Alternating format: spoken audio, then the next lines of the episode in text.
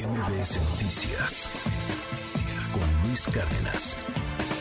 El presidente López Obrador, eh, pues tuvo un frente abierto, un nuevo frente abierto, debido a que el viernes, durante el discurso previo al desfile cívico-militar, eh, planteó la coalición de un comité para lograr la paz en el mundo y, bueno, pues particularmente por el conflicto entre Rusia y Ucrania.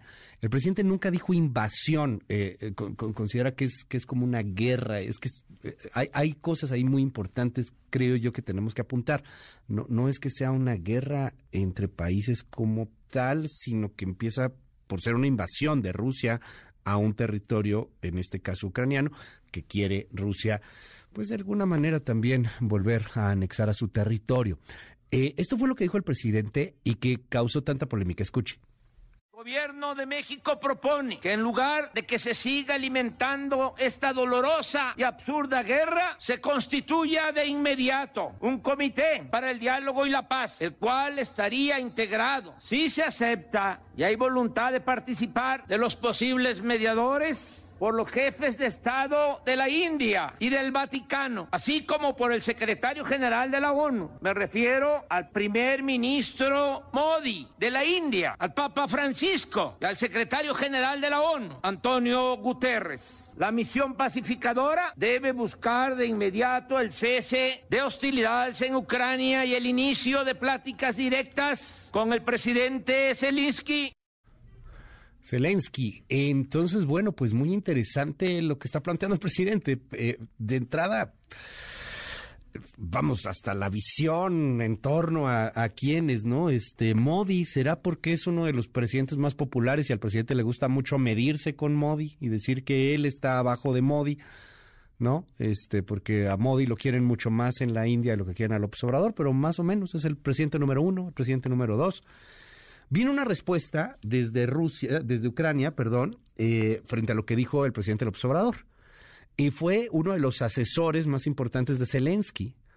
Es eh, Mijailo eh, Podoliak, asesor en jefe de la oficina del presidente de Ucrania, prácticamente su brazo derecho, y, lanzó un tuit eh, pues bastante, bastante fuerte al presidente López Obrador reclamándolo de, de, lo que había dicho. Dice, los pacificadores que usan la guerra como tema para sus propias relaciones públicas solo causan sorpresa. ¿Cuál es su plan? Su plan, el plan del presidente, su plan es mantener a millones bajo la ocupación, aumentar el número de entierros masivos y dar tiempo a Rusia para renovar las reservas de la próxima ofensiva. Entonces, su plan es un plan ruso. Y obviamente, pues que no se va a quedar callado. Y el presidente López Obrador responde a el asesor de Zelensky y dice, repito el discurso de la propuesta para lograr la paz alterada por la guerra de Rusia y Ucrania. Lo hago porque muchos no la conocen y otros la desechan debido a sectarismos o a intereses de élite, dice el presidente López Obrador. Eh, tengo en la línea telefónica, le aprecio mucho al embajador eh, Jorge Lomónaco, él es diputado de carrera, él es, perdón, diplomático de carrera por 30 años, fue embajador de, de, la ONU Ginebra, la OEA y los Países Bajos, y bueno, pues es un tema delicado, este, y me da mucho gusto poder platicar con usted, embajador, muy buenos días, ¿cómo está? Días, Luis. Al contrario, el gusto es mío. Eh, un placer saludarlo y a su auditorio. Eh, ¿Qué lectura tiene de estas declaraciones del presidente? Eh, un, tanto, un tanto descuidadas o, hay alguna o hay alguna intención? ¿Qué tanto se mueven en el concierto internacional? Bueno, mire, a mí yo trato de no engancharme con los distractores del presidente y creo que en el fondo este es uno más pero la verdad hay algunos que son irresistibles y este es uno de ellos porque sumado a algunas otras antecedentes, se acuerda la propuesta de establecer un fondo mundial para ayudar a los pobres, a los más pobres del mundo, que llegó y se fue, pues empiezan ya a marcar el legado en política exterior del, del presidente, tanto en México como en el resto del mundo. Entonces creo que sí amerita eh, pues analizarlo un poco más. Ahora, yo también creo que esta propuesta que se acordarán la había lanzado ya hace varias semanas en alguna mañanera. Eh, yo creo que se había quedado ya ahí en el, en el cajón del olvido y cuando tomó la decisión de no utilizar la venda del desfile militar para eh, fijar posición, como él dijo, con respecto a las diferencias eh, en el TEMEC con Estados Unidos, la defensa de la soberanía, etcétera, eh, supongo que se vio obligado a buscar otro tema internacional para que no se quedara vacía la arenga que él tanto había alentado y, supongo que se le ocurrió retrotraer esa propuesta de hace algunas semanas sin, sin mayor desarrollo, digamos. Ahora, el, el, el momento, pues, es un momento extraño porque eh, ocurre la lanza, extraño para la agenda internacional, no para la agenda nacional. La agenda nacional, pues, era el desfile militar, el Día Nacional, etcétera, etcétera. El, los Tigres del Norte, en fin. Pero la agenda internacional esto ocurre justo eh, cuando hay un cambio de marea, es decir, cuando en el terreno y en la narrativa eh, un cambio que empieza a favorecer a Ucrania. Y entonces, pues resulta para muchos muy extraño que suponen que el timing, como, como dicen en inglés, que el momento fue elegido a propósito. Yo creo que no, yo creo que el momento es accidental, eh, pero que contribuye a, alentar las visiones de quienes ven pues una una propuesta más bien prorrusa, incluyendo los propios ucranianos. El eh, hecho de que no se haya consultado con nadie, ni con los directas las partes, ni con los que se propone para para errores, ni con otros actores, claro, en, Naciones Unidas, en el Consejo Internacional, etcétera, etcétera, pues abona todo eso, un poco la sensación de que de que es una propuesta eh, un poco naif, muy superficial, que ignora la complejidad de la situación, que ignora los tortuosos caminos de una negociación internacional, multilateral internacional como esta. México tiene una gran tradición de, carrera diplomática, de, diplomáticos como usted, de carrera, de, un trabajo en el mundo.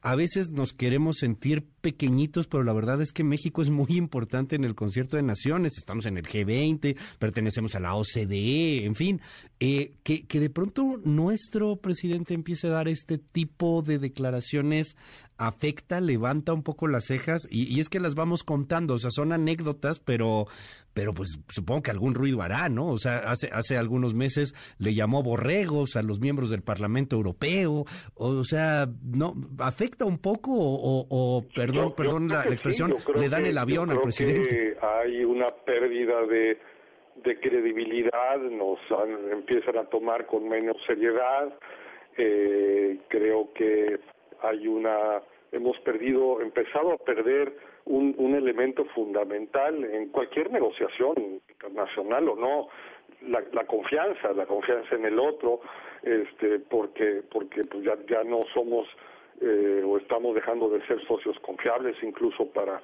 nuestros vecinos inmediatos eh, y, y cuando se empiezan a acumular las las ocurrencias, los insultos, no hay que olvidar que en el discurso del 16 de septiembre eh, eh, digamos, entre las eh, múltiples contradicciones, eh, se le dedicó al presidente varias líneas a criticar muy duramente a la ONU, para después decir que vamos a pedirle a la ONU que eche a andar nuestra ocurrencia, que es un poco parte de la contradicción, o sea, si que realmente queremos que la ONU nos ayude, pues yo empezaría por no insultar a la ONU, no pelearme con la ONU, para empezar solo por citar algunas de las de las incongruencias.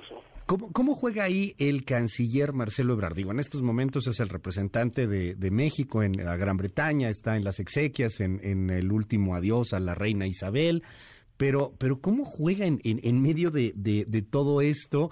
Entiendo que, es un sistema presidencial, entiendo que es importante, importantísimo lo que diga en, en este sistema mexicano el presidente, pero pues algún papel tendría que tener el, el canciller, ¿no? Bueno, yo, yo la verdad es que desconozco cómo son las líneas de comunicación entre Palacio Nacional y Cancillería. Yo tengo un poco más de un año de haber renunciado al servicio exterior eh, y, ya no tengo el, información directa. Hay quien dice que muchas de estas cosas se redactan en Palacio Nacional sin pasar por Cancillería. No lo sé, no me consta. Eh, pero bueno, pues veremos en los próximos días qué ocurre, cómo, cómo funciona esto, cómo se aterriza, porque el presidente, usted recordará, que anunció que la, la propuesta sería presentada conformidad con el protocolo y la formalidad, creo que son las palabras que, usó. Eh, de hecho, mañana inicia el segmento de alto nivel de la Asamblea General de Naciones Unidas, una vez al año. Ahí es donde van a hablar los jefes de Estado, jefes de gobierno. Va a hablar Zelensky, ¿no? Usualmente iban los presidentes mexicanos, eh, asisten normalmente una treintena, 30, 40 jefes de Estado al segmento de alto nivel. Los países que no son representados por jefes de Estado o de gobierno son representados por canciller o por un eh, o por un eh, vicepresidente o por algún ministro. Eh, entiendo que el canciller Ebrard irá a, la Asamblea General, seguramente tomará el turno, hablará en el nombre de México en el segmento de alto nivel y veremos cómo sí presenta la propuesta y cómo presenta. Eso creo que va a ser un momento interesante. Eh, dado que no es el rango de, jefe de gobierno o jefe de Estado, el, debate de alto nivel se organiza protocolariamente conforme a los rangos, pues el, el lugar de México será me imagino que hacia fines de esta semana, principios, probablemente principios de la otra, porque pues habrá que esperar que todos los que están arriba en rango hablen primero. Eh, pero bueno, estamos a unos días de saber cómo va a manejar la Cancillería ahora sí esta propuesta, pues de cara para empezar a la reacción inmediata de Ucrania. Por cierto, usted citó el, el, el tuit de, del asesor principal del presidente, pero eh, habrán, lo habrán visto, ese tuit fue traducido al español por la embajada. y tuiteado por la embajada de Ucrania en México. Así es. Es decir, ya no es un asesor solamente, es el es la posición del gobierno de Ucrania.